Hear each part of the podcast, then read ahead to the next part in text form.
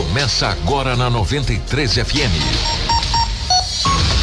Jornal da 93. 93. Uma síntese dos principais acontecimentos de Sinop e do Nortão, do estado e do Brasil. O resumo das rodovias, polícia, esporte, política, agronegócio, mercado econômico. No ar.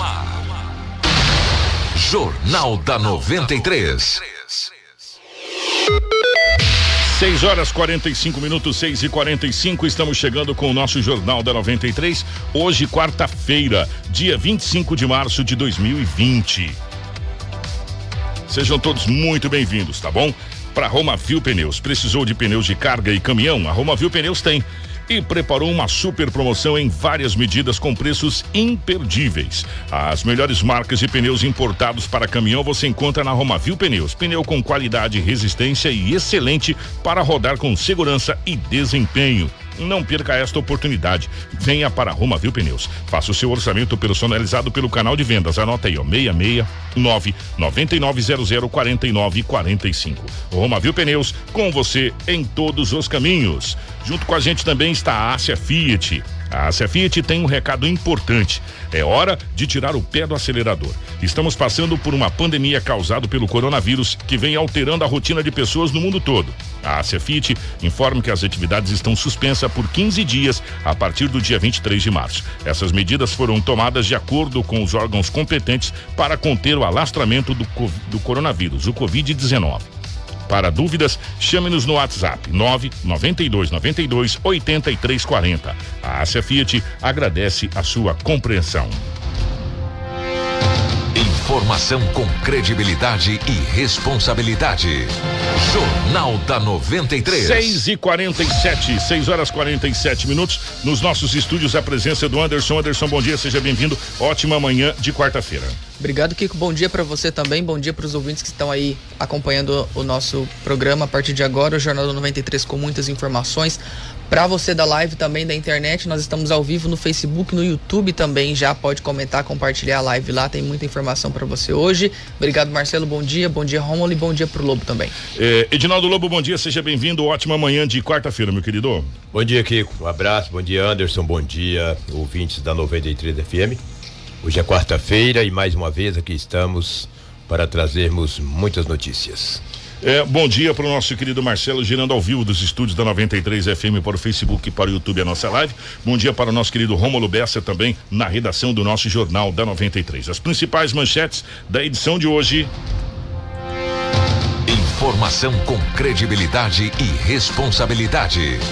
Jornal da 93. 6 e 48, 6 horas 48 minutos. Em nova atualização, suspeitas de coronavírus sobe para 22 na cidade de Sinop.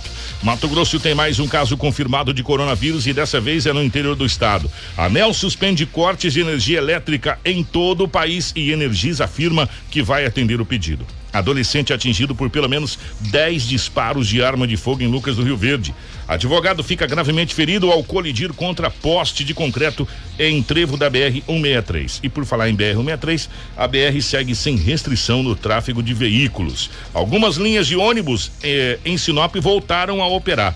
FMT, em parceria com empresas privadas, produz álcool em gel para distribuir a famílias carentes de Sinop. Essas e outras a partir de agora no nosso Jornal da 93. Jornal da 93.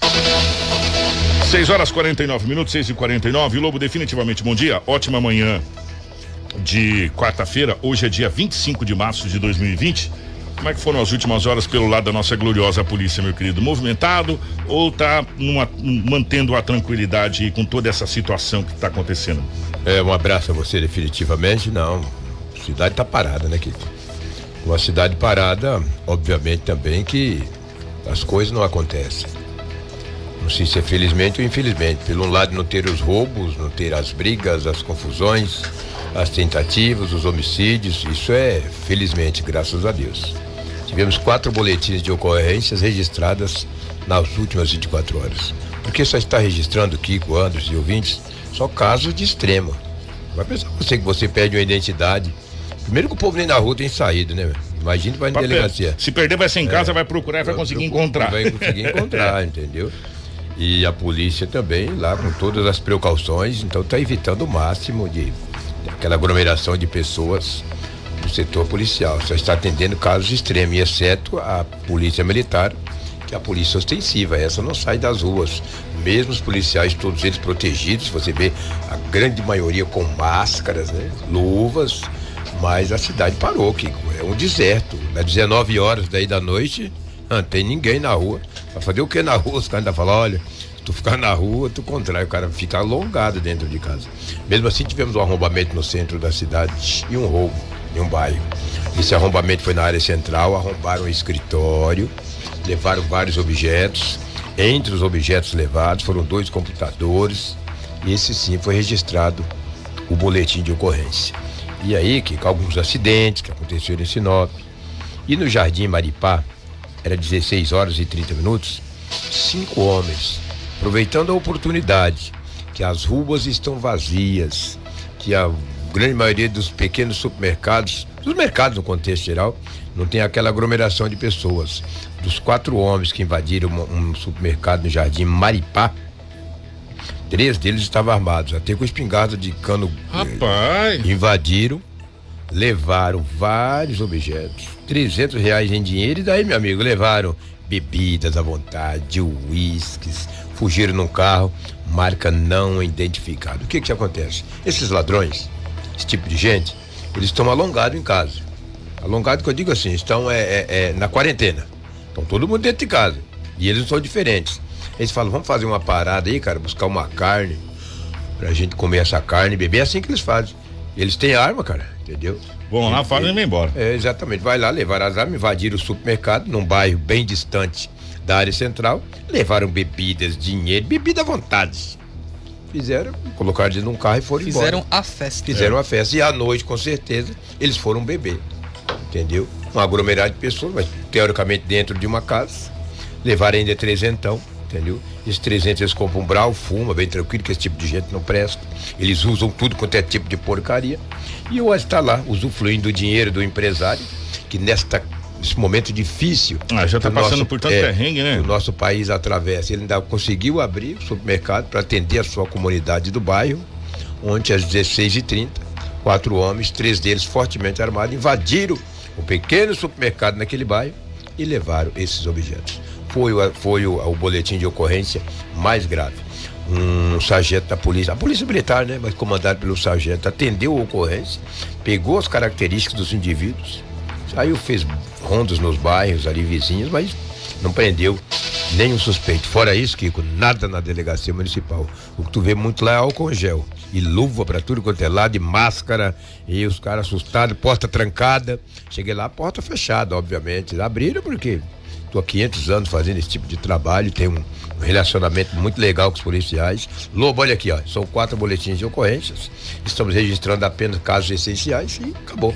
A cidade parada, entendeu? Lamentavelmente. Existe vários medos que a gente atravessa, Lobo. Vários medos, Vários medos, ao longo da exatamente. vida. Mas o de morrer eu acho que é o maior. Quando fala de morrer, vê se o povo foi pra rua, foram para as ruas. Né? Vê se as pessoas foram para as ruas. Quando fala Uma de morrer, minoria. é o maior. Fala, tu vai morrer, de morrer, pode ter 100 anos, cara, entendeu? Ah, tá 80, 70, 30, 20. Você entendeu, você já não. Então, você, agora eu não sei até quando isso vai acontecer. Outro detalhe. Hum, Aqui eu vou trazer em primeira mão um grupo de micros e pequenos empresários de Sinop. Vai reunir hoje e querem abrir o o- os comércios deles. Falou, Lobo, só tem dois funcionários. Já não estou aguentando mais. Estou desde quarta, quinta-feira, entendeu? Um grupo de pequenos empresários vão formar uma comissão. pra conversar hoje. Vamos conversar, pra gente, vamos abrir, não tão, já não estamos aguentando, e tu imagina daqui 15 dias. Agora eu não sei se o- irão ob- obter esse êxito, não sei. Se aquele que tem dois ou três funcionários, sei lá, eles querem, já estão apertando o cinto. E eles vão se reunir hoje, não sei como. Daqui a pouco É. nós vamos ter a fala do prefeito da cidade de Sorriso Arilafim, é, que logo após a, o pronunciamento do presidente ontem, o Ari Lafim também reuniu com a equipe dele ah, é? lá na cidade de, de Sorriso. Sorriso. Eles falam sorriso, é, né? Na cidade sorriso. de Sorriso e, e já já a gente vai trazer a fala. É. perguntar Mas aqui, aqui, em Sinop não houve nenhuma reunião, ainda, ainda apenas é uma possibilidade. Isso dois empresários me falaram ontem, Lobo, nós vamos reunir. Agora reunir com quem? Entendeu? É, provavelmente vai entrar em contato com o gabinete de assuntos extraordinários lá, onde tem a prefeita, tem o secretário de Indústria e Comércio, Indústria e Comércio secretário de Finanças, Astério Gomes, Gomes é. enfim, é, com, com o gabinete. Isso é uma possibilidade, é, vamos ver. E, e de entrar em conversa. É. Por hora, a gente continua tudo do jeito sim, que tá, tá? Sim por hora, continua é. tudo do jeito que está, é, não mudou absolutamente nada, entendeu? É, o decreto que foi baixado é, foi no último sábado, dia 21. dia 21, continua valendo. Muito pelo contrário. Ontem, inclusive, até é. a gente viu nas redes sociais, no site GC Notícias, o, uma, uma, uma notícia do doutor Pompilho pedindo para apertar mais o Sim, calo. Sim, doutor Pompilho. O Ministério Público pedindo é. para se apertar mais o calo ainda, se vai... apertar mais as, as medidas ainda do que, do que já estava sendo feito. Essa notícia estava estampada ontem no site GC Notícias. Agora dá para é. aguentar uns diazinhos também, né, cara? Ó, né? É mesmo? É, me perguntaram o que, que você achou que eu, eu, a, a, resposta que eu dei vai ser a mesma que eu vou dar para vocês. Quando o meu carro dá problema, eu confio mais no mecânico do que no advogado. Quando eu estou doente, eu confio mais no médico do que no mecânico que mexeu no meu carro, né? É, quando é, eu tenho um problema no meu aparelho de celular, eu confio mais no técnico de informática que vai mexer nele do que no prefeito.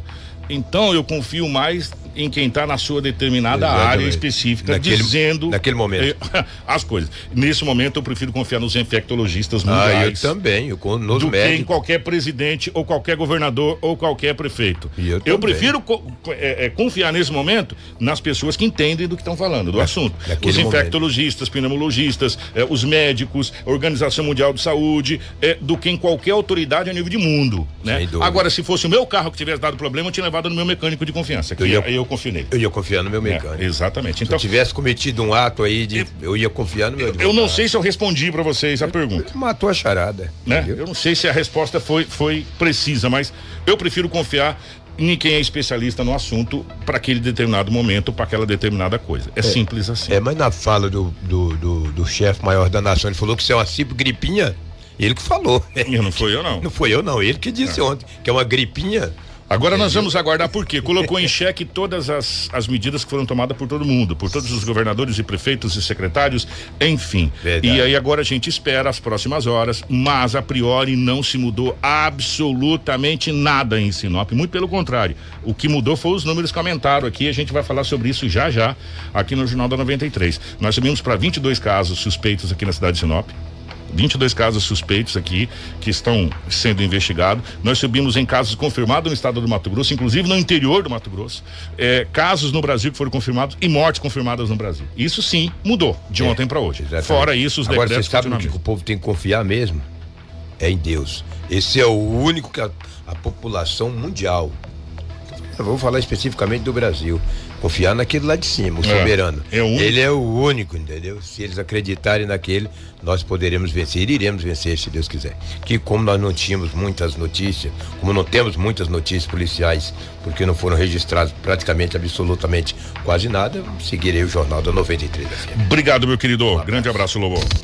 Jornal da 93. 6 horas e 58 minutos, 6 e 58 é, como a gente falou, Agora a gente passa a fazer esse balanço que está acontecendo todo final de tarde no Brasil, como um todo, em Sinop não é diferente. Sinop passa a ter 22 suspeitas de coronavírus, conforme um informativo divulgado na tarde de ontem pela Secretaria Estadual e Municipal de Saúde. Até esta segunda-feira, dia 23, eram 14 suspeitos. Além disso, outros dois casos já foram descartados aqui em Sinop. Pois é, Cuiabá segue em primeiro lugar com mais suspeitas. Lá na capital, o número chega a 42. Várzea Grande tem 29 suspeitas e subiu para a segunda colocação né, no estado, no ranking estadual. É, Rondonópolis está em terceiro lugar com 27 suspeitas. Sinop, que na segunda estava em terceiro, agora caiu para quarto lugar com 22. E Tangara da Serra com 16 suspeitas. E ontem o secretário de saúde de Sinop, Christian Barros, ele comentou sobre essas suspeitas de Sinop e disse que todos é, são leves e que três pessoas de, dessas 22 estão dentro do grupo de risco. É, é, hoje nós temos um quadro diferente. Ainda não estamos com nenhum caso confirmado, porém houve um aumento no número de casos suspeitos. Ontem a gente tinha aí um número de 14 casos suspeitos e hoje a gente está com um número de 20, 22 casos. Hoje, então, nós temos 22 casos suspeitos de coronavírus, porém, nenhum caso confirmado. Então, assim, todos os casos suspeitos são casos leves. E como a gente já tinha dito, né, e estamos falando sempre, caso suspeito que tem sintomas leves, eles ficam em casa, eles são monitorados na residência. Então, esses pacientes estão na sua residência, sendo monitorados pela Secretaria de Saúde. Anderson, um caso que foi descartado Tá? Tem, a gente está postando ali e mostrando sempre. Mas assim, isso foi já há quase duas semanas. Hoje a gente tem os casos suspeitos, são 22. A grande maioria deles se encaixam no, no, numa faixa etária do adulto normal, que está ali entre os 25 a 45 anos.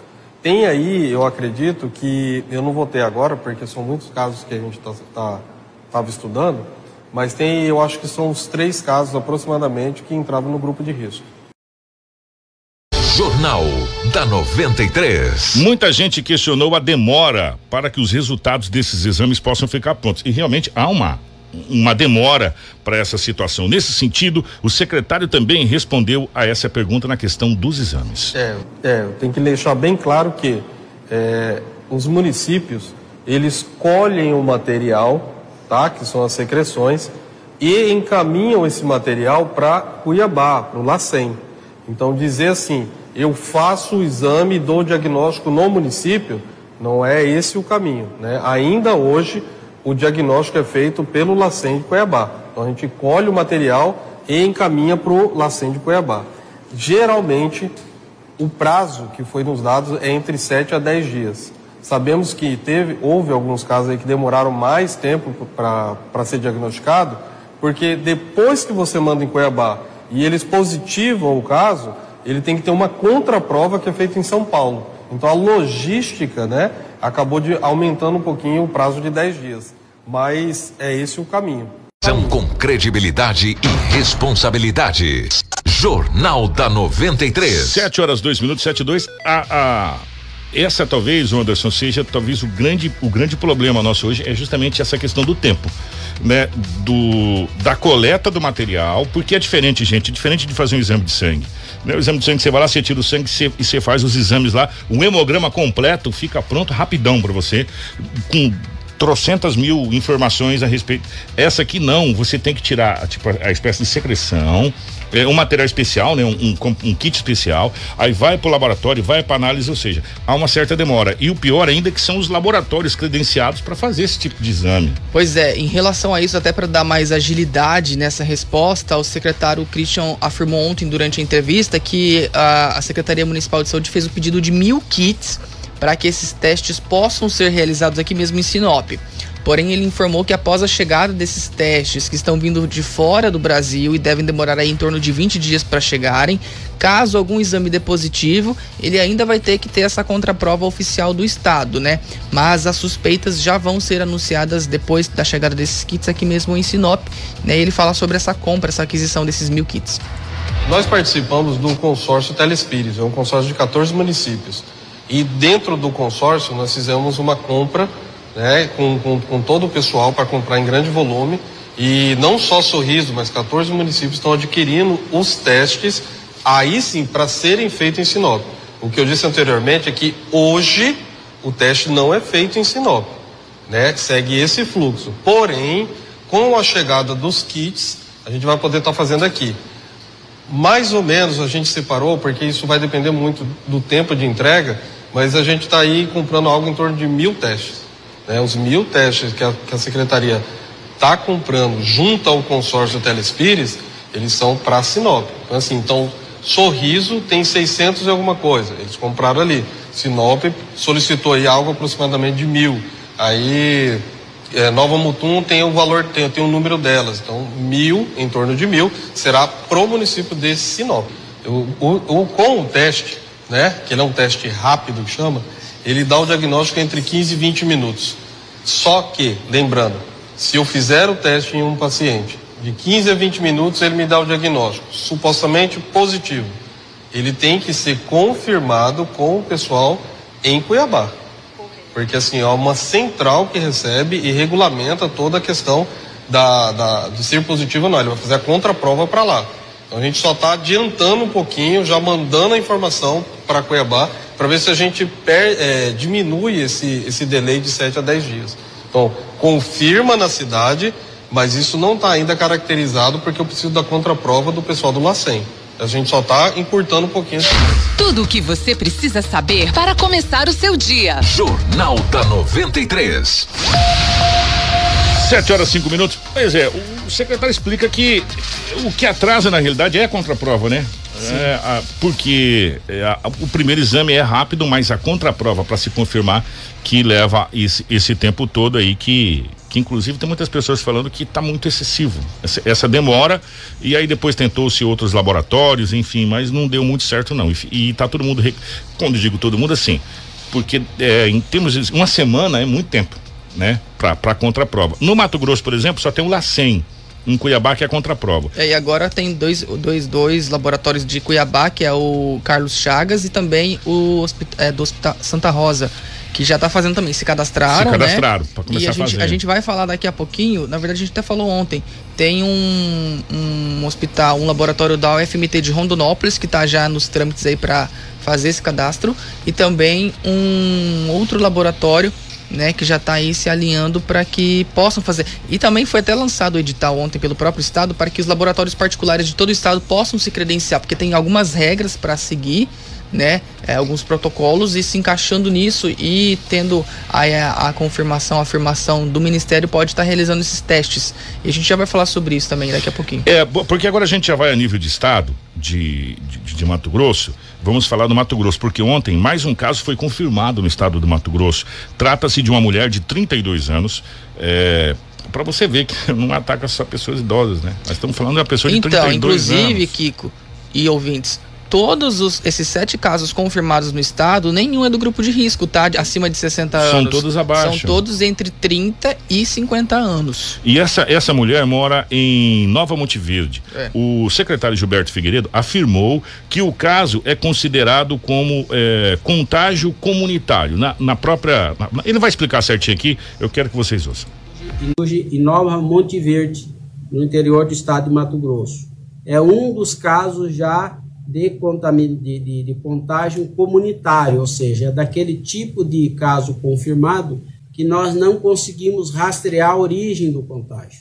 né? Existe um caso assim lá em Nova Monte Verde e existe um caso também aqui em Cuiabá, que não são é, é, contágios que a gente consegue monitorar a origem, né, com quem ele teve contato, da onde que foi a origem do, do primeiro caso. Então, ele é considerado um caso de, de contaminação já comunitária no estado de Mato Grosso. Dessa situação em Nova Monte Verde, que a gente considera um, um município até pequeno, né? Pe- Perante ao- ao- aos outros municípios e, e, e há isso contágio. E como disse o Anderson, até agora no Mato Grosso, todos os casos confirmados, ou a grande maioria, são de pessoas que não estão nesse grupo de risco. Sim. Que são o grupo onde se fala de, de 60 anos acima, né? Ou, ou pessoas que têm problema eh, de doença autoimune, essa situação toda. São de pessoas que estão. eh, não estão nesse grupo de risco. Pois é, e até a segunda-feira eram seis casos confirmados, sendo cinco em Cuiabá e um em Várzea Grande, né? Como a gente falou, a faixa etária dessas pessoas confirmadas está entre 31 e 50 anos de idade. O número de suspeitas aqui no estado também subiu, tá, Kiko? Na segunda eram 210 e no boletim de ontem subiu para 269.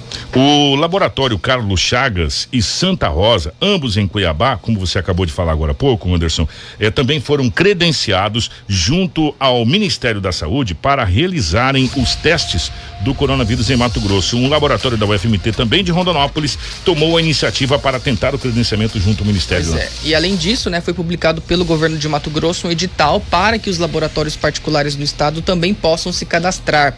E de acordo ainda com o secretário Gilberto Figueiredo, a partir de hoje, tá?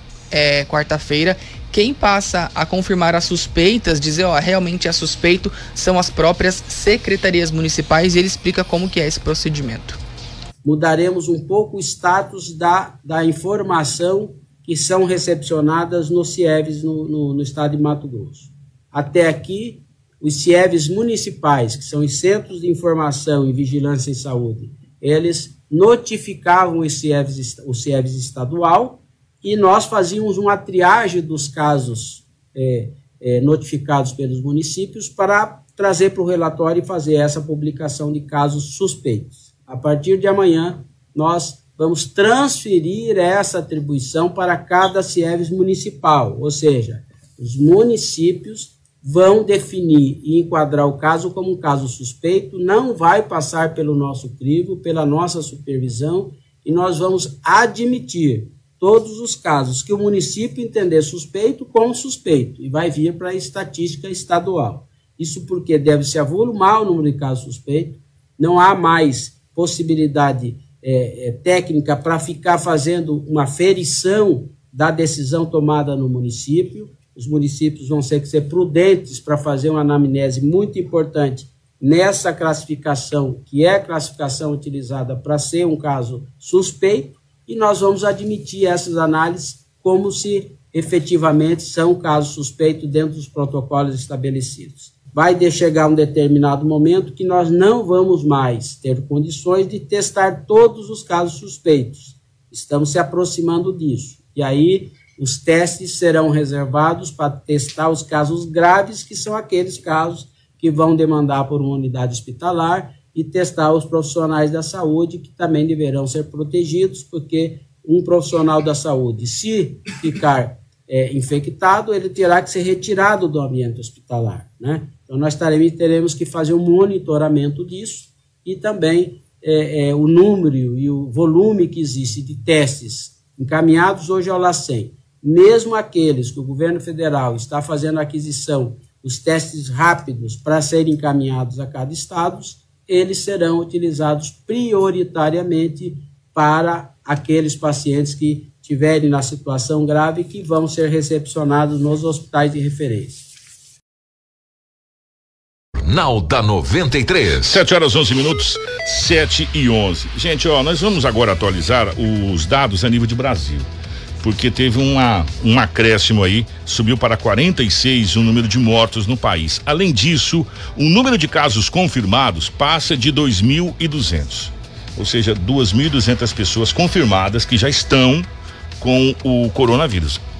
E a partir daí não se sabe qual é o estado, né, Anderson? Se, se é estado moderado, se é estado leve ou se é estado grave, enfim. Mas está confirmado. Quem tem mais detalhes é a repórter Luciana Castro, que fala lá de Brasília. Bom dia, Luciana. Bom dia, ouvintes da 93 em Sinop e toda a região norte de Mato Grosso. O Ministério da Saúde registrou 2.201 casos confirmados do novo coronavírus e 46 mortes no Brasil até esta terça-feira, o que representa 2,1% de letalidade, abaixo da média global. O secretário nacional de Vigilância, Wanderson de Oliveira, destacou a ampliação dos testes para profissionais de saúde e segurança e explicou os testes que serão utilizados na população. Nós teremos dois testes diferentes disponíveis para a sociedade. O RT-PCR é um teste molecular, é um teste que é feito no laboratório. Então eu tenho que colher a amostra do nariz ou da garganta e mandar para um laboratório que detecta o vírus na amostra nos primeiros dias da doença. O teste rápido é um teste que é feito na ponta do dedo, uma gotinha, para verificar os anticorpos, para saber se eu tive contato com o vírus e assim tomar medidas de vigilância. De acordo com o Ministério da Saúde, serão disponibilizados 14,9 milhões do teste molecular para laboratórios e 8 milhões de testes rápidos para unidades de saúde. São Paulo é o epicentro do novo coronavírus no Brasil. O estado registra 40 mortes e 810 casos confirmados. Em segundo lugar está o Rio de Janeiro, com seis mortes e 305 casos confirmados. De Brasília, Luciana Castro para o Jornal da 93. Jornal da 93. 7 horas 14 minutos, 7 14. Ó, oh, gente, é, em meio a todos esses números que vem crescendo, nós vamos trazer uma notícia boa. Com o objetivo de auxiliar na prevenção do Covid-19, a UFMT aqui de Sinop fez uma parceria com a Sinodete e com a Impasa para a produção em grande escala de álcool gel eh, 70%. Para o primeiro lote serão produzidos 2.600 litros do material, que foi entregue para a Prefeitura de Sinop ontem, para que sejam distribuídas para o sistema de saúde e famílias atendidas pelo programa social aqui do município, como por exemplo o Bolsa Família. A Impasa doou 5 mil litros de álcool e a produção está com a Sinodete, né? E a UFMT entrou com a tecnologia de produção e também com a caracterização do produto final, além da rotulagem. Então, é, daqui a pouquinho o Marcelo vai pôr aí na live as fotos. É possível ver que o rótulo tem todas as informações desse produto, inclusive também orientações com informações aí, né, sobre como a pessoa deve proceder e utilizar esse álcool em gel para não acabar é, utilizando de maneira errada. E a coordenadora do escritório de parcerias estratégicas da UFMT, que é a Roberta Martins Nogueira, ela conversou com a nossa equipe de jornalismo e falou aí sobre essa parceria para a produção de todo esse álcool em gel. Olá pessoal, bom dia a todos ouvintes da rádio, o município de Sinop. É, então, na realidade, acho que essa é uma, uma notícia que, que nesse momento todos, todos ficam felizes de ouvir. É, nós, né, da UFMT, em parceria com a Impasa, com, em parceria com a Sinodete e com a Prefeitura de Sinop, é, conseguimos né, catalisar os esforços para a produção de um, de um lote, um volume considerável de álcool gel para distribuição é, esse, então, que nós, né, nós, nossa semana passada, com o início da crise, é, foi solicitado para que nós víssemos a possibilidade de auxiliar, né, no que fosse possível, e nós, o escritório de parcerias estratégicas da universidade, começamos a acionar tanto os professores, quanto tanto pelo lado interno, quanto externos, os parceiros que a gente tem externos, e buscamos a possibilidade de auxiliar na produção de álcool gel. Já tinha uma iniciativa interna, a professora Denner, dentro do laboratório de controle de medicamentos, já, já fazia é, uma produção em pequena escala para distribuição interna na universidade.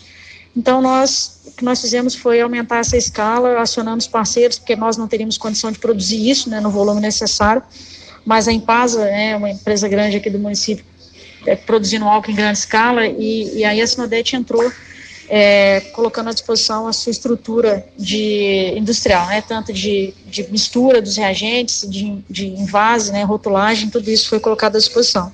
Então, nós trabalhamos com a parte dentro da universidade, né, desenvolvendo a tecnologia de produção, auxiliando lá na hora da produção, colocando um farmacêutico para acompanhar.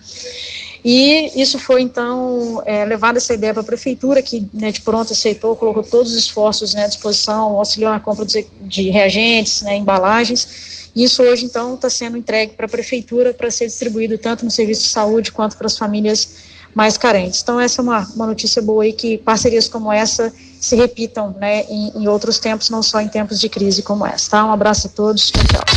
Jornal da 93. Uma bela de uma de uma parceria, de uma atitude eh, dessas empresas e também do poder público e como como como disse a, a Roberta que isso aconteça em outras outras situações além além dessa.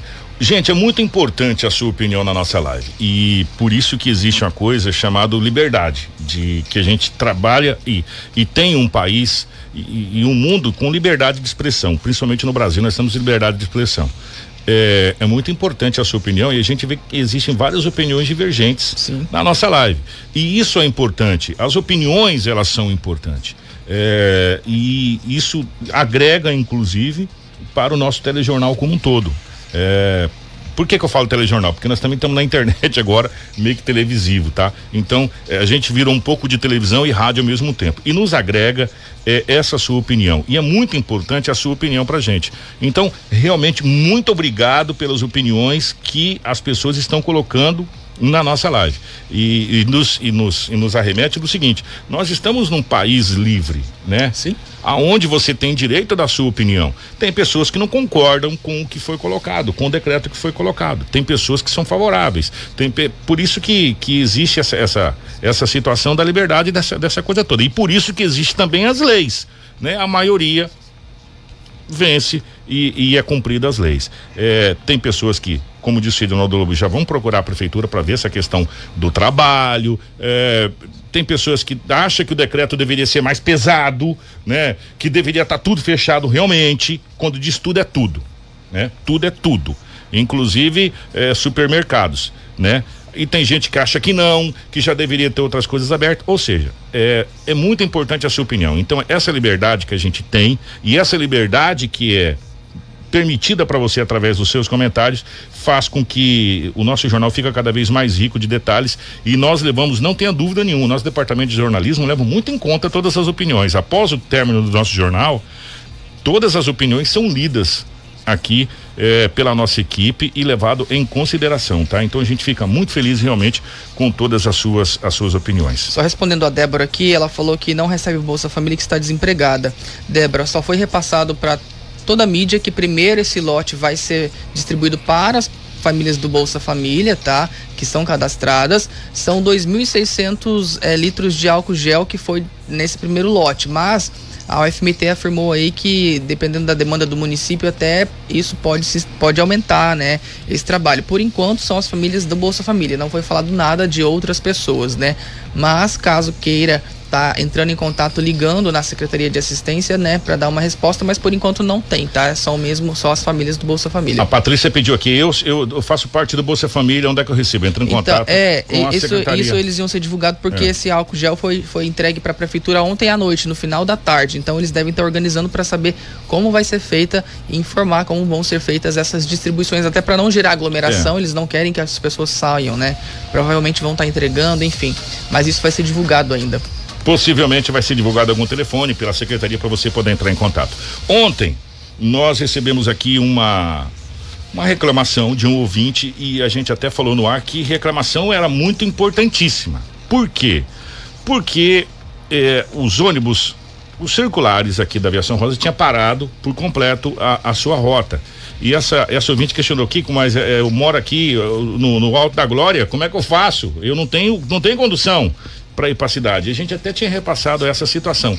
E, e ontem, foi no final da tarde, né, Anderson, que chegou essa nota do, uhum. da aviação rosa. No final da tarde chegou uma nota, um informativo da aviação rosa, é, que algumas rotas serão ou foram já né, retomadas em Sinop no dia de hoje, porém com horários reduzidos, tá? Apenas algumas linhas serão atendidas. E é justamente essas linhas mais distantes onde essas pessoas necessitam mais. Alto da Glória, Camping Clube, Boa Vista, Mariana, eh, Vindilina, UPA, Sebastião de Matos, entre outras. Pois é, e agora presta atenção aí nos horários, é. tá? Porque são, me, são menos horários, são horários reduzidos. Vai estar tá na nossa live também? Também. Pedi pro Marcelo colocar é. a nota aí certinho com todos os horários, tá? Na linha do Alto da Glória, que sai do Alto da Glória para o terminal, serão três horários. Às seis da manhã, meio-dia e vinte e 18h30. Já para o retorno do terminal para o bairro Alto da Glória são apenas dois horários, tá? Sendo às 11h30 e às 17h30. Na linha Boa Vista, serão três horários eh, aproximados de saída dos bairros Vila Mariana, Sebastião de Matos e Vila América para o terminal. São eles: 6 e 20 meio-dia e 10 e 18 e 10. O retorno do terminal para os bairros será nos mesmos horários da linha de retorno para o Alto da Glória, ou seja, 11:30 e 17:30. A linha do Camping Clube, sentido terminal, sai em três horários, também às 6 da manhã, meio-dia 20 e 18 e 20. O retorno do terminal para o Camping Clube será às 11:30 e às 17:30. Quem está acompanhando a nossa live está podendo ver na nossa live, o Marcelo colocou lá certinho todos os horários lá, tá? Depois, qualquer dúvida, vai estar no nosso site também. Pode acessar o nosso site. Os horários de ônibus com saída do terminal para a UPA serão às 7 horas da manhã, às 13 horas e 20 minutos e às 19 e 20. A volta da UPA para o terminal às 11:15 e às 17:15. E para finalizar, a linha Maria Vindilina sai do terminal para o bairro às 7 da manhã, às 13:20 e às 19:20 e os retornos eh, do bairro para o terminal às 11:15 e às 17:15. Só reforçando que essa matéria para vocês pegarem, se alguém não conseguiu anotar, tá no nosso site rádio93fm.com.br. Podem acessar para vocês pegarem tanto essa nota, né, com os horários, quanto também ler a matéria lá. É, e aí nós vamos depois preparar um linkzinho para você, para você mandar para cá, se caso você queira e para você receber também aí o link da matéria. Mas acesse www.radio93fm.com.br que vai estar tá lá para você poder acompanhar os horários, tá bom? 7h24, nós vamos para o intervalo e na sequência nós voltamos com muito mais informações aqui para você. Fica aí, não sai daí não. Informação com credibilidade e responsabilidade. Jornal da 93. Interrompemos nossa programação para uma notícia Olá, muito importante. Meteorologista. Hoje eu estou aqui para solicitar um favor muito grande para toda a população de Sinop e região. Nós temos visto como a doença se propaga e a melhor forma da gente evitar que ela seja um fator que cause um transtorno muito grande em nossa cidade é nos mantermos isolados. Não frequente restaurantes, bares, é, qualquer lugar onde tem aglomeração de pessoas sem a extrema necessidade. Se você precisar ir ao mercado, escolha uma pessoa saudável, jovem para ir ao mercado e voltar e evitar circular pela cidade. Quanto menos pessoas tivermos rodando, andando pela cidade, menor será o risco de, de transmissão. Por que isso? Quanto menos pessoas tivermos doentes, menos casos graves teremos. Nosso sistema público e privado já é sobrecarregado. Se tivermos um número muito grande de pacientes graves, não teremos condição de dar suporte. Isto não é uma condição de Sinop, é uma condição de todo o país. Então, neste momento, isolamento social é uma coisa para todo o país. Se você tem um familiar, está à distância, um amigo, enfim, informe ele, peça para ele ficar parado na sua casa, onde ele estiver. Assim nós vamos conseguir combater essa doença. Obrigado.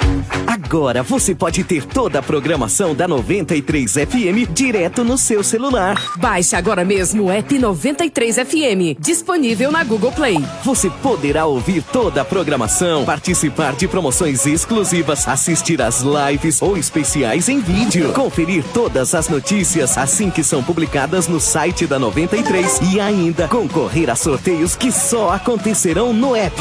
Procure por 93 FM Sinop na Google Play e baixe o app com o selo novo. 93 FM, cada vez mais com você, onde você for. 93,1 A rádio dos melhores ouvintes. Pessoal, boa noite. Meu nome é Rony, sou cirurgião pediátrico em Sinop. Tenho vários pacientes na cidade redondeza e peço encarecidamente que as famílias fiquem em casa, porque agora é o momento da gente tentar bloquear a disseminação do Covid. É, é importante evitar aglomerações, manter a higienização das mãos com água e sabão e álcool gel. Façam sua parte que a gente vai conseguir vencer isso aí. Beijo a todos, fiquem bem e em casa. Participe pelo WhatsApp da 93.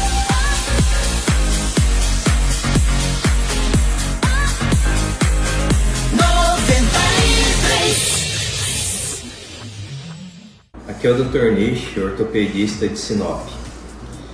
Pelo bem de todos, fiquem em casa. Juntos e com fé, nós vamos superar.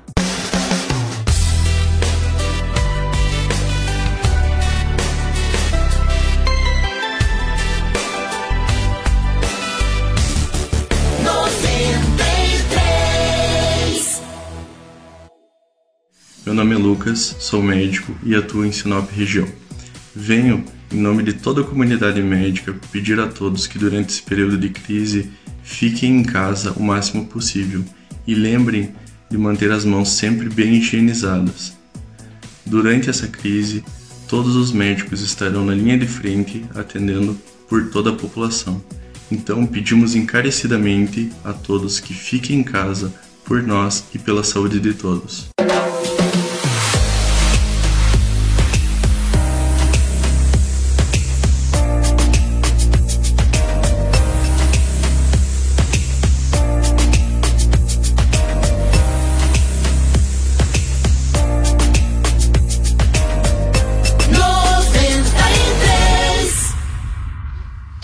Você precisa saber para começar o seu dia. Jornal da 93. 7 horas 28 minutos. Hoje, quarta-feira, dia 25 de março de 2020. É, o Anderson, agora a gente vai saber como vai ficar o nosso glorioso tempo, né? Para essa quarta-feira, é, com a nossa previsão do tempo. Como vai o tempo e a temperatura? Previsão do tempo 93 FM. Quem vai conversar com a gente agora é o Gabriel Cassol, da Sigma Meteorologia, para falar como é que fica o tempo hoje. É, Gabriel, bom dia. Bom dia a todos os ouvintes da Rádio 93 FM. Aqui é Gabriel Cassol, meteorologista da Sigma Meteorologia. A previsão para esta quarta-feira na região médio-norte do Mato Grosso, que abrange municípios como Sinop, Santa Carmen, Itaúba, Itaiangá e municípios próximos, é de sol com variação de nebulosidade pela parte da manhã, com sensação de abafamento. E durante a tarde ocorre a formação de pancadas de chuva em todo o estado. Sobre a região centro-sul do Mato Grosso, as estabilidades ocorrem desde o começo da manhã. As temperaturas mínimas na região de Sinop variam entre 22 e 23 graus no amanhecer e durante a tarde, antes da formação das estabilidades, os termômetros oscilam entre 30 e 32 graus. Na quinta-feira, as condições do tempo não devem ser muito diferentes. Devido à presença de uma massa de ar seco sobre o Mato Grosso do Sul e extremo sul do Mato Grosso, a umidade fica mais concentrada sobre a região central, noroeste, médio norte e extremo norte do estado, incluindo a região de Sinop, onde deve haver a presença de sol com variação de nebulosidade pela parte da manhã e durante a tarde ocorre a formação de áreas de instabilidade. Não descarta-se a possibilidade de temporais isolados sobre essas regiões. As temperaturas oscilam entre 21 e 23 graus no período da manhã e durante a tarde os termômetros alcançam os 30 e 32 graus. Com a previsão do tempo, Gabriel Cassol, da Sigma Meteorologia. E você pode ter maiores informações nos acompanhando nas nossas redes sociais. Informação com credibilidade e responsabilidade. Jornal da 93. 7 horas 30 minutos, 7h30. O, o primeiro, obrigado a, não, o Gabriel e a todos da Sigma por essa informação é, sobre o nosso tempo. O Anderson, todo mundo perguntando como é que vai ficar é, o decreto. Ó, oh, gente, a fala do presidente aconteceu ontem à noite em cadeia de, de rádio e televisão. É, não altera nada por hora nenhum decreto que foi estabelecido tanto a nível eh, estadual ou municipal. O que o presidente falou ontem foi uma espécie de pedido para que se volte, volte à normalidade, né? E as pessoas estão perguntando como é que está Sinop. Sinop continua valendo o decreto. Até a prefeitura, eh, via público, dizer que o decreto foi revogado continua valendo o decreto que foi estipulado no dia 20, 21. Isso. 21. Que como entrou em vigor é. na segunda, dia 23, anteontem. Exatamente. segue até o dia 5 de abril. É, e o prefeito da cidade vizinha de Sorriso Arilafim, é, a cidade de Sorriso tomou basicamente as mesmas medidas. Aliás, todas as cidades da região norte do Mato Grosso, salvo raras exceções, mas a grande maioria, Nova Mutum, Lucas, Sorriso, é, Sinop, é, é, se não estou enganado, acho que Alta Floresta, enfim, as cidades aqui tomaram básica, parece que foi um decreto único assinado por todos os prefeitos em todos os sentidos. E o prefeito da cidade de Sorriso Arelafim se pronunciou a respeito justamente da fala do presidente Jair Bolsonaro. Logo após o término, foi feita uma reunião com o gabinete especial eh, lá na cidade de Sorriso e, e, o prefeito de Sorriso se pronunciou a respeito dessa reunião extraordinária que aconteceu na cidade de Sorriso e sobre o decreto também na cidade de Sorriso. Vamos ouvir o prefeito Ari Lafim. Provavelmente sábado pela manhã nós voltaremos a nos reunir, vamos avaliar toda a repercussão desta, desta fala do presidente da República, das demais autoridades voltadas à responsabilidade profissionais infectologistas a nível nacional. Vamos observar qual é a, a, preocupação também da Organização Mundial da Saúde. Vamos ter calma nesse momento, vamos buscar avaliar até sábado. Sábado vamos ter uma reunião presencial novamente com todas essas lideranças que estão aqui nos acompanhando nesse momento. Vamos acompanhar os números dos infectados no Mato Grosso, os números de infectados em Sorriso e na região. Se tivermos testes rápidos por parte do governo do estado, ou por parte do governo federal, não vejo problema, porque rapidamente a gente descobre, rapidamente a gente coloca em quarentena. O problema é que nós não temos mecanismos de fazer os testes. Nós hoje estamos trabalhando numa aeronave no meio de uma tempestade, sem os aparelhos para nos dar a segurança que nós não vamos bater numa rocha ou cair. Essa é a realidade. Não tenho nada contra, volto a falar. Respeito total ao presidente da República, ao ministro Mandetta, respeito total ao governador do estado de Mato Grosso, Mauro Mendes, seu secretário, porque é a eles que nós devemos ouvir. Mas hoje nós tomamos uma decisão de ter calma, porque muitos hoje apoiam o isolamento. Os países que não fizeram estão tendo problemas. Temos muitos fatores positivos. O nosso clima é quente, é favorável, a nossa cidade é limpa, isso é favorável nós estamos organizados, são muitos fatores positivos e nós vamos começar a falar mais de coisas boas também, para erguer a autoestima. E precisamos cuidar dos nossos idosos. Informação com credibilidade e responsabilidade. Jornal da 93. 734 fala do prefeito da cidade de Sorriso Ari Lafim.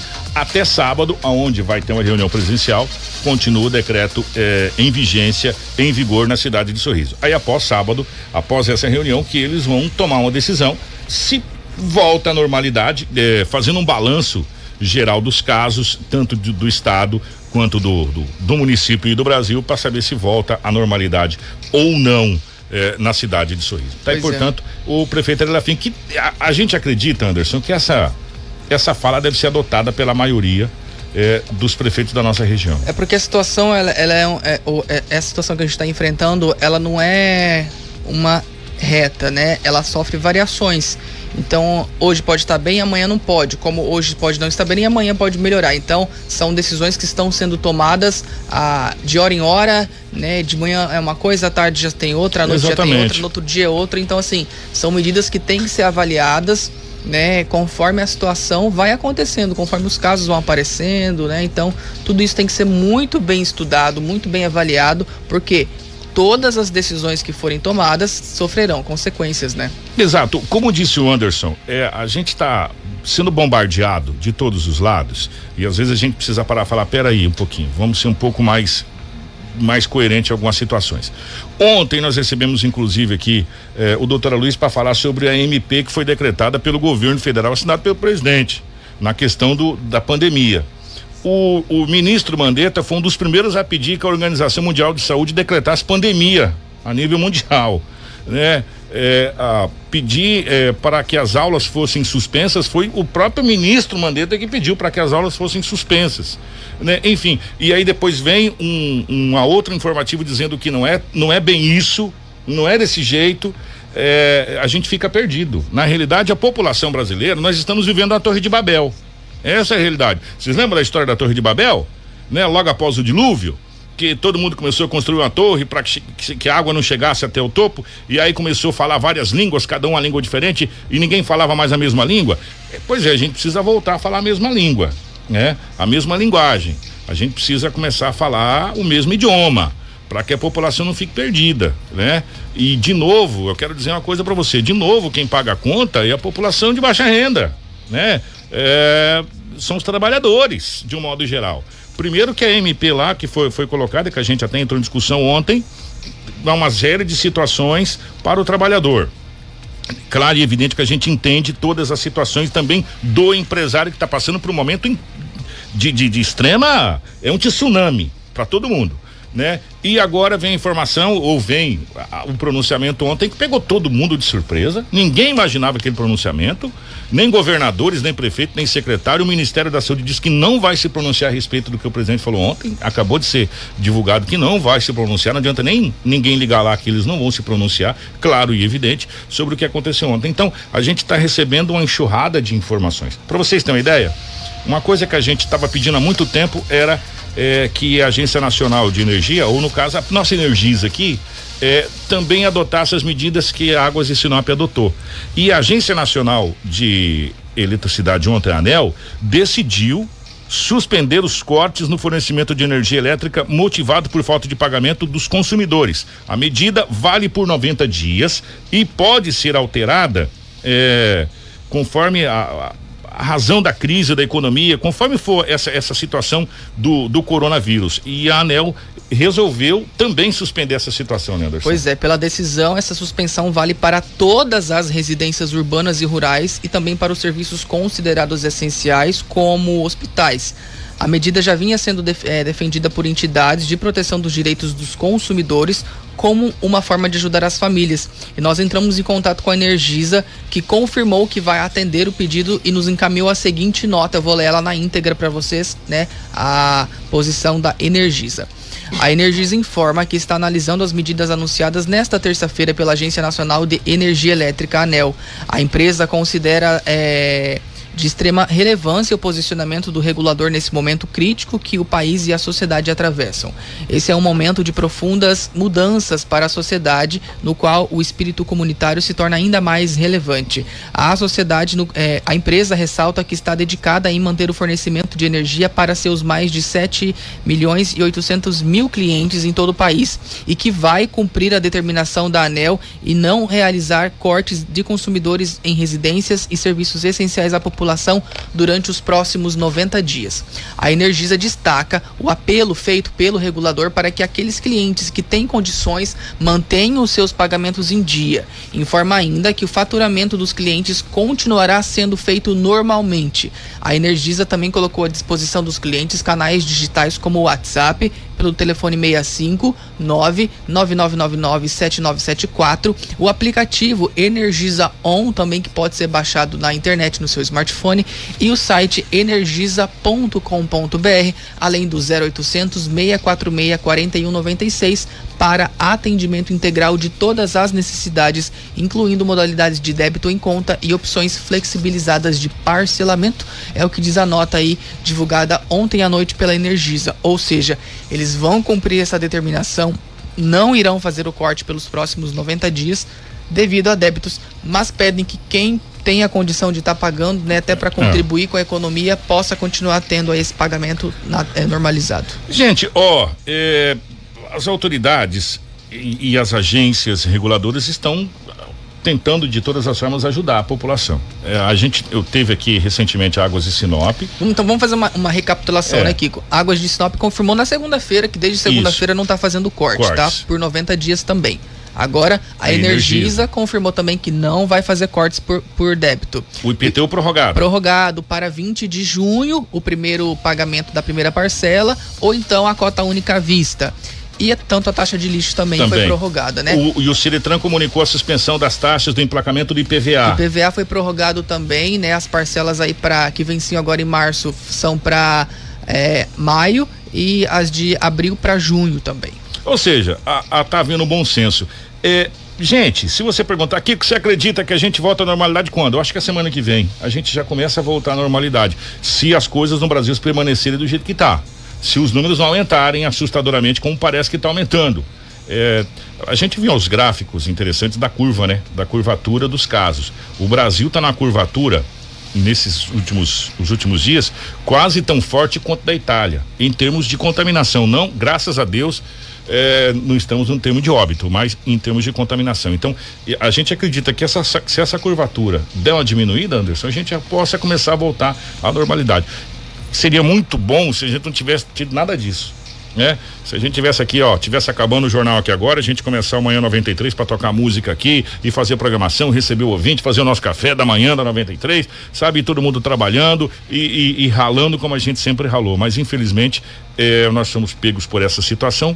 Agora o que a gente precisa nesse momento, além de ter calma, como disse o prefeito ali da FIM, é falar a mesma língua, né?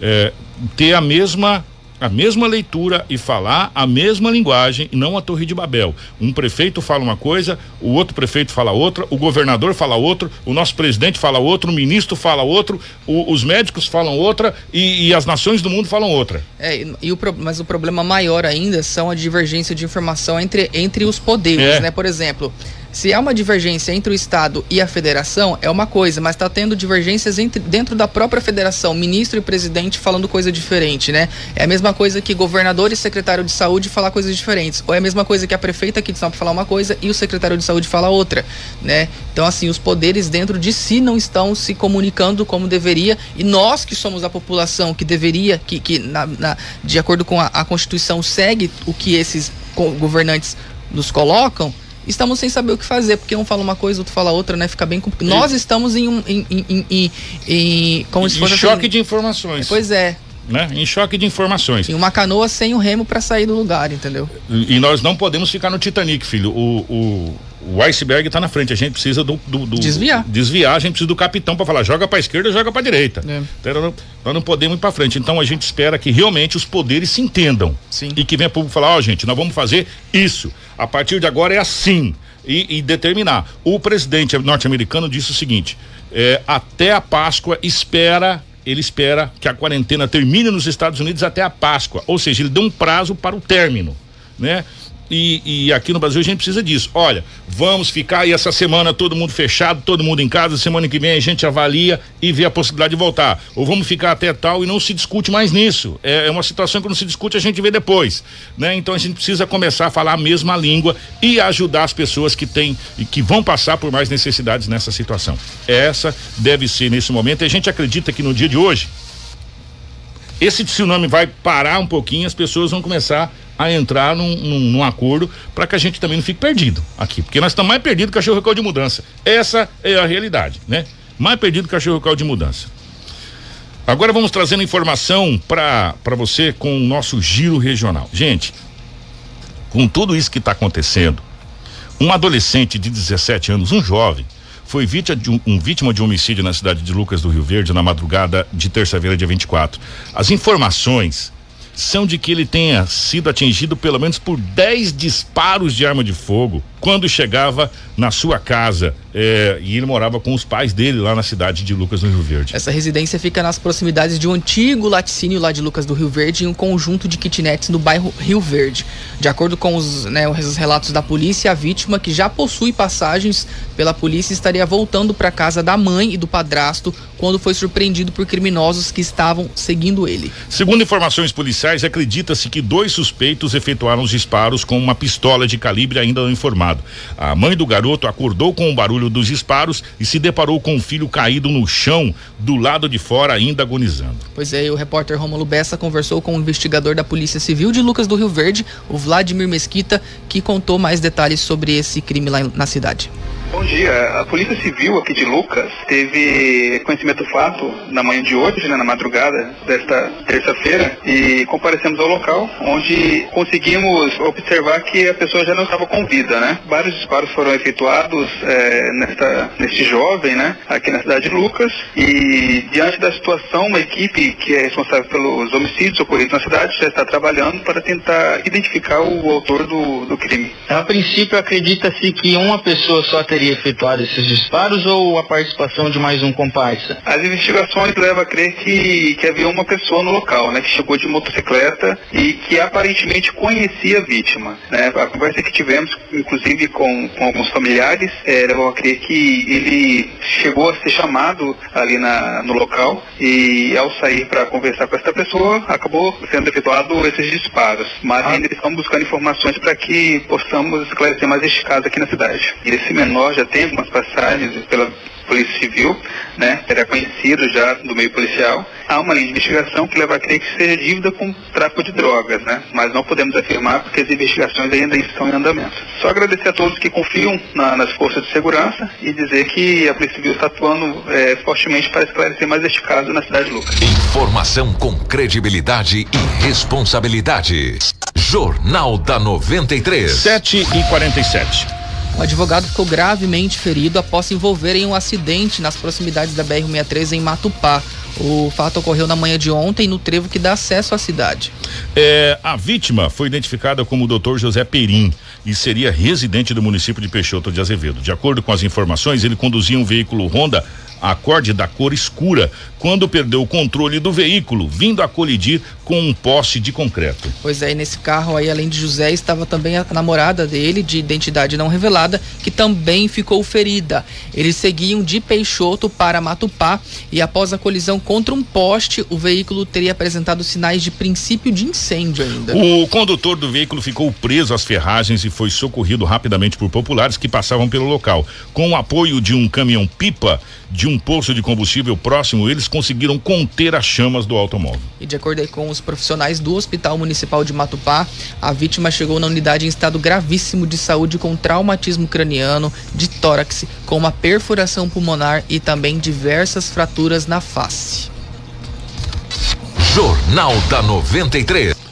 7 horas 48 minutos, 7h48, vamos falar de rodovias, porque muita gente está questionando se há restrição para caminhoneiros e de acordo com a Rota do Oeste, não há restrição de tráfego na BR-163 em Mato Grosso por recomendação do governo federal, através do Ministério da Infraestrutura, apesar das ações tomadas recentemente para a prevenção eh, da contaminação do coronavírus. O governo classifica como serviço essencial o transporte de carga aqui no Mato Grosso. Todas as medidas de combate e prevenção ao coronavírus estão sendo adotadas pelos profissionais que atuam na empresa que administra a rodovia BR-63, eh, de acordo com a Rota do Oeste, tá? As equipes operacionais realizam monitoramento permanente dos 850 quilômetros sob concessão.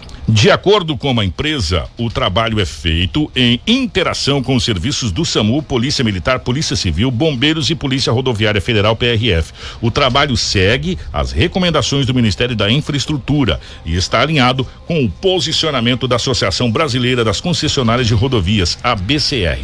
E de acordo com a PRF, a livre circulação dos usuários será mantida em todas as rodovias federais do país, uma vez que até o momento não há orientação ou determinação para que o tráfego seja restrito dentro do país. É, há bloqueios nas rodovias que fazem fronteiras com outros países, tá? Mas dentro do estado, dentro do Brasil, né, nas, nas rodovias não há.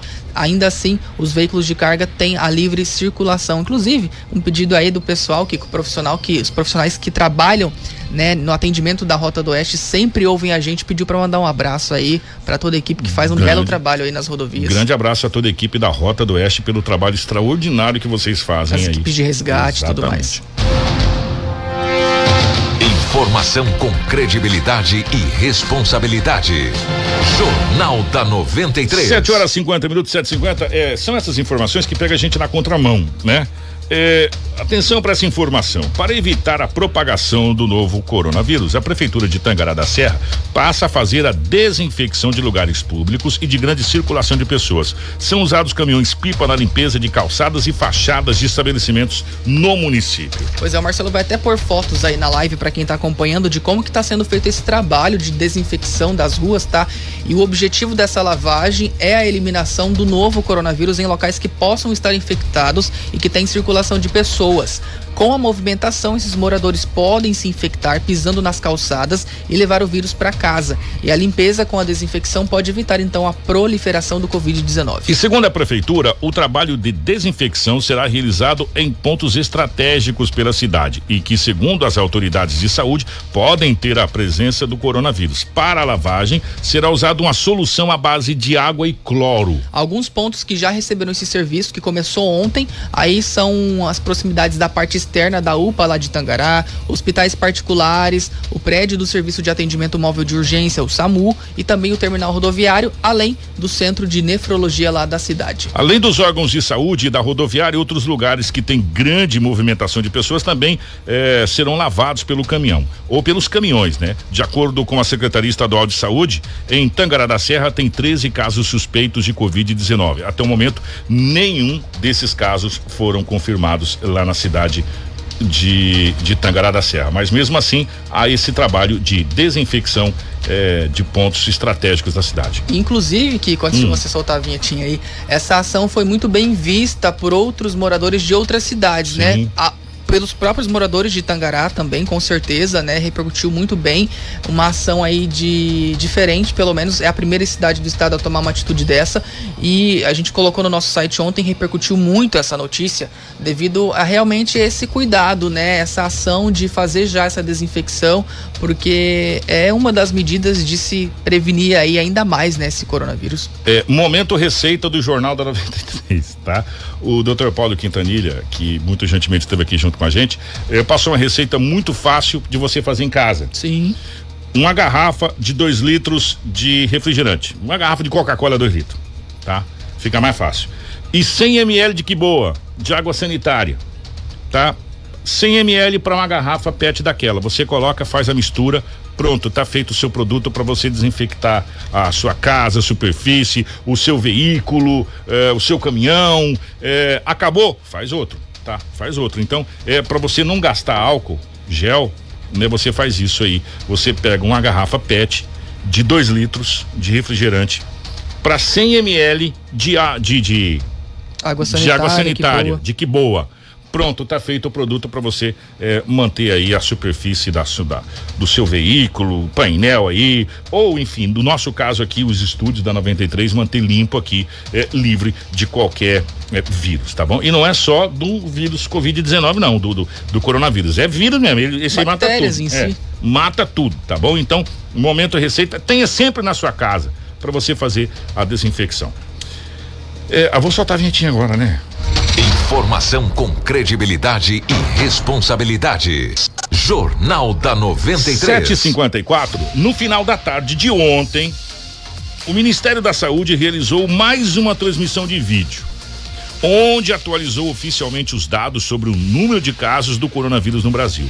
Todos esses casos são monitorados pelos membros dos comitês, gabinetes e membros das secretarias estaduais e municipais de saúde que trabalham contra a disseminação do Covid-19. Na atualização de ontem eram 46 mortos, né, Kiko? Mas mais um caso foi confirmado agora, até agora, até agora, o momento, né? Então mais então subiu um. para 47. Isso, 47 o número de Tem informação de qual cidade que é? É, eu vou pegar aqui. A Secretaria Estadual de Saúde divulgou é, às 22 horas e 30 minutos dessa terça-feira, 20, é, 24, 2.771 casos confirmados do novo Covid-19, 47 mortes. O Rio de Janeiro registrou seis mortes, São Paulo é 40 mortes. O Amazonas. Foi então, no Amazonas. morte, então, que registrou fora de São Paulo e Rio de, Rio Janeiro. de Janeiro. A primeira morte foi no Amazonas, é, esse caso que aconteceu dessa morte foi no Amazonas, por isso que subiu para 47 no total. Então, e ontem nessa transmissão, o secretário executivo de saúde do Brasil, João Gabardo dos Reis, ah, disse que a epidemia tem um ciclo natural e conta como é possível reduzir o número de casos confirmados aqui em nosso país. O entendimento do Ministério da Saúde é que o surto ou a epidemia ou a pandemia, ela tem um ciclo natural e ela só vai começar a reduzir o número de casos quando nós tivermos pelo menos 50% da população já com contato com a doença. Portanto, as recomendações do Ministério da Saúde continuam sendo a que nós estabelecemos já em portarias anteriores. Recomendação do Ministério da Saúde é para que todas as pessoas sintomáticas aguardem em casa, fiquem em isolamento domiciliar, juntamente com todos os seus familiares, por um período de duas semanas. Além desta recomendação, o Ministério da Saúde recomenda que todas as pessoas com mais de 60 anos permaneçam nas suas residências e só saiam da sua residência para atividades que são necessárias, extremamente importantes, como é, por exemplo, consultar fazer hemodiálise, buscar atendimento médico, adquirir alimentos. Essas recomendações permanecem as mesmas. Reconhecemos com atitudes, com medidas que estão sendo feitas por outros locais, mas as nossas recomendações continuam sendo essas. Até porque, se nós mantivermos a população totalmente trancada durante duas semanas, o que acontecerá a partir do 15 quinto dia, quando as pessoas deverão sair deste isolamento? De alguma maneira, essas pessoas terão contato e terão a presença do coronavírus. O que a gente espera com essas medidas é reduzir a velocidade do número de pessoas doentes, de pessoas que precisam de internação hospitalar e, principalmente, que diminua a velocidade das pessoas que necessitem de leitos de UTI. Essas são as recomendações do Ministério da Saúde nesta data. Nós estamos sempre dizendo que nada é definitivo. Tudo o que você precisa saber para começar o seu dia. Jornal da 93. Palavras do secretário-geral do Ministério da Saúde. É, nada é definitivo, como disse o secretário, mas a mudança foi muito rápida, porque esse pronunciamento foi no final da tarde. Umas quatro horas da tarde. É, às quatro e pouco da tarde foi esse pronunciamento. Aí logo mais à noite veio o pronunciamento do presidente dizendo que isso não é necessário. E aí o próprio Ministério depois diz que não vai se pronunciar sobre o pronunciamento do presidente né? E, e o, o, o secretário-geral da também faz mais, mais um mais um alerta a respeito das máscaras, não é isso? Isso, Anderson? ele comentou sobre a utilização de máscaras, que o governo já, tava, já toma providências para aquisição de máscaras apropriadas para profissionais da saúde e suprir as unidades hospitalares. Em alguns estados já existe uma produção individual dessas máscaras e, de acordo com o Gabardo, secretário executivo de saúde do Brasil, qualquer forma de evitar a contaminação é válida. A máscara para a população, para as pessoas que querem impedir, porque estão sintomáticas, impedir de contaminar outras pessoas, é uma barreira física. Faz com pano.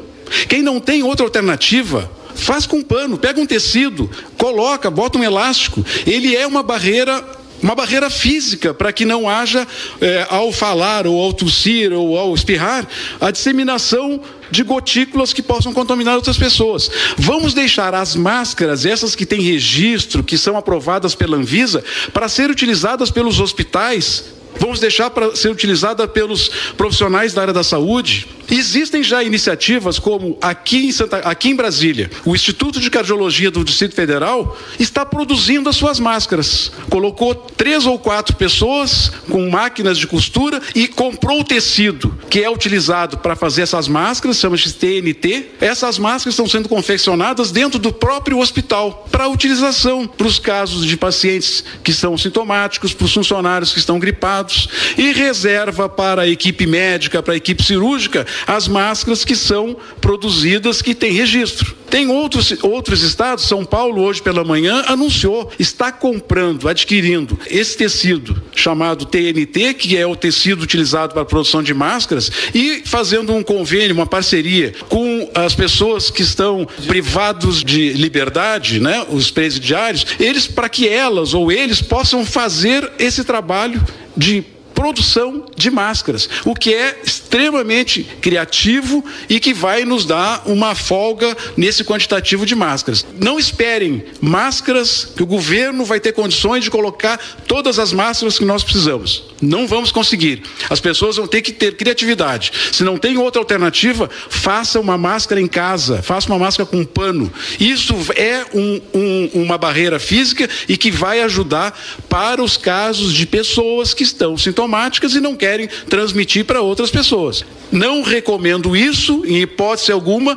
para o serviço de saúde e nem para os profissionais de saúde. Esses vão continuar utilizando as máscaras oficiais registradas na Anvisa. Jornal da 93. 8 horas com pontualidade na capital do Norte. Nós vamos fechar o nosso Jornal da 93. Mas, o Anderson, primeiro, a Espanha já passou a China também. Depois que a Itália passou a China no número de mortes, a Espanha ultrapassou a China no número de mortos. 3.434 mortos pelo Covid-19 até agora. É, e para você ver, gente, que esse coronavírus não escolhe sexo, cor, é, posição é, financeira ou social ou classe social. Você sabe quem deu positivo para o Covid-19? Quem? Príncipe Charles. Príncipe Charles, da Inglaterra. É, 71 anos, está no grupo de risco, deu positivo para o Covid-19, para o coronavírus. Você sabe quem deu positivo para o coronavírus? O tenista número 2 do Brasil, contradizendo o nosso querido presidente dizendo que atleta não pega a Covid-19. O número 2 do Brasil, tenista número 2 do Brasil, deu positivo a grande revelação brasileira no tênis depois do, do Gustavo Kirten, o Guga.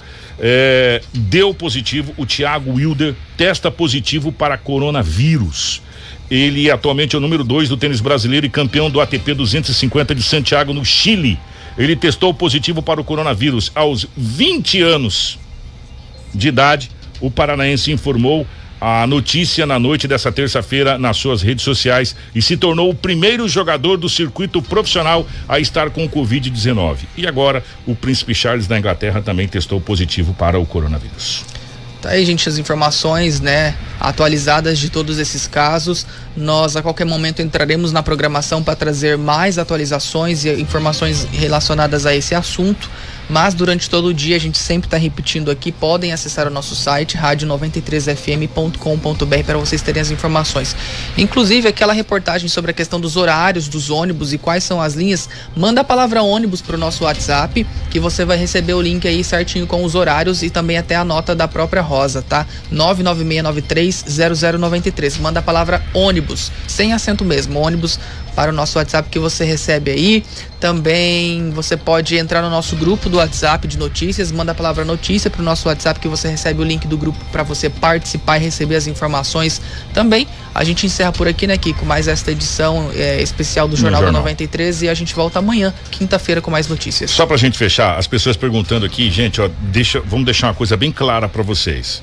É, o presidente não liberou nada ontem. Ele é, um, é uma opinião, né? É, é um pensar dele.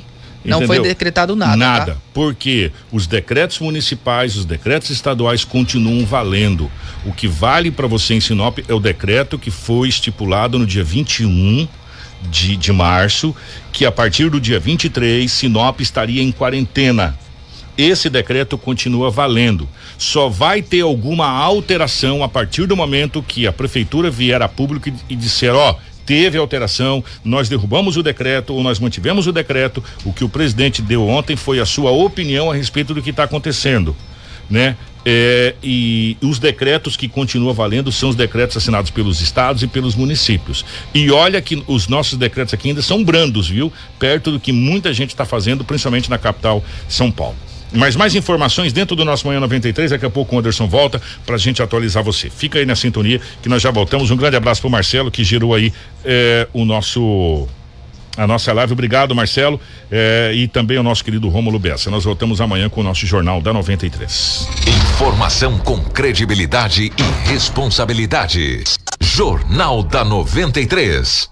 Na Rosul você encontra atendimento personalizado e a linha mais completa em motor, câmbio e diferencial. Peças para Scania, Volvo, Mercedes, Iveco, Volkswagen e Ford. Televendas 66 3532 7172. Rosul, a loja parceira do transporte. Em 2020, adquira o seu imóvel com a Seta Imobiliária. Últimas unidades no Residencial São Francisco com condições especiais. Seta Imobiliária, Rua das Nogueiras, 1122. Há 35 anos, certeza de bons negócios. Plantar, colher, produzir cada vez mais e para o maquinário aguentar a pressão.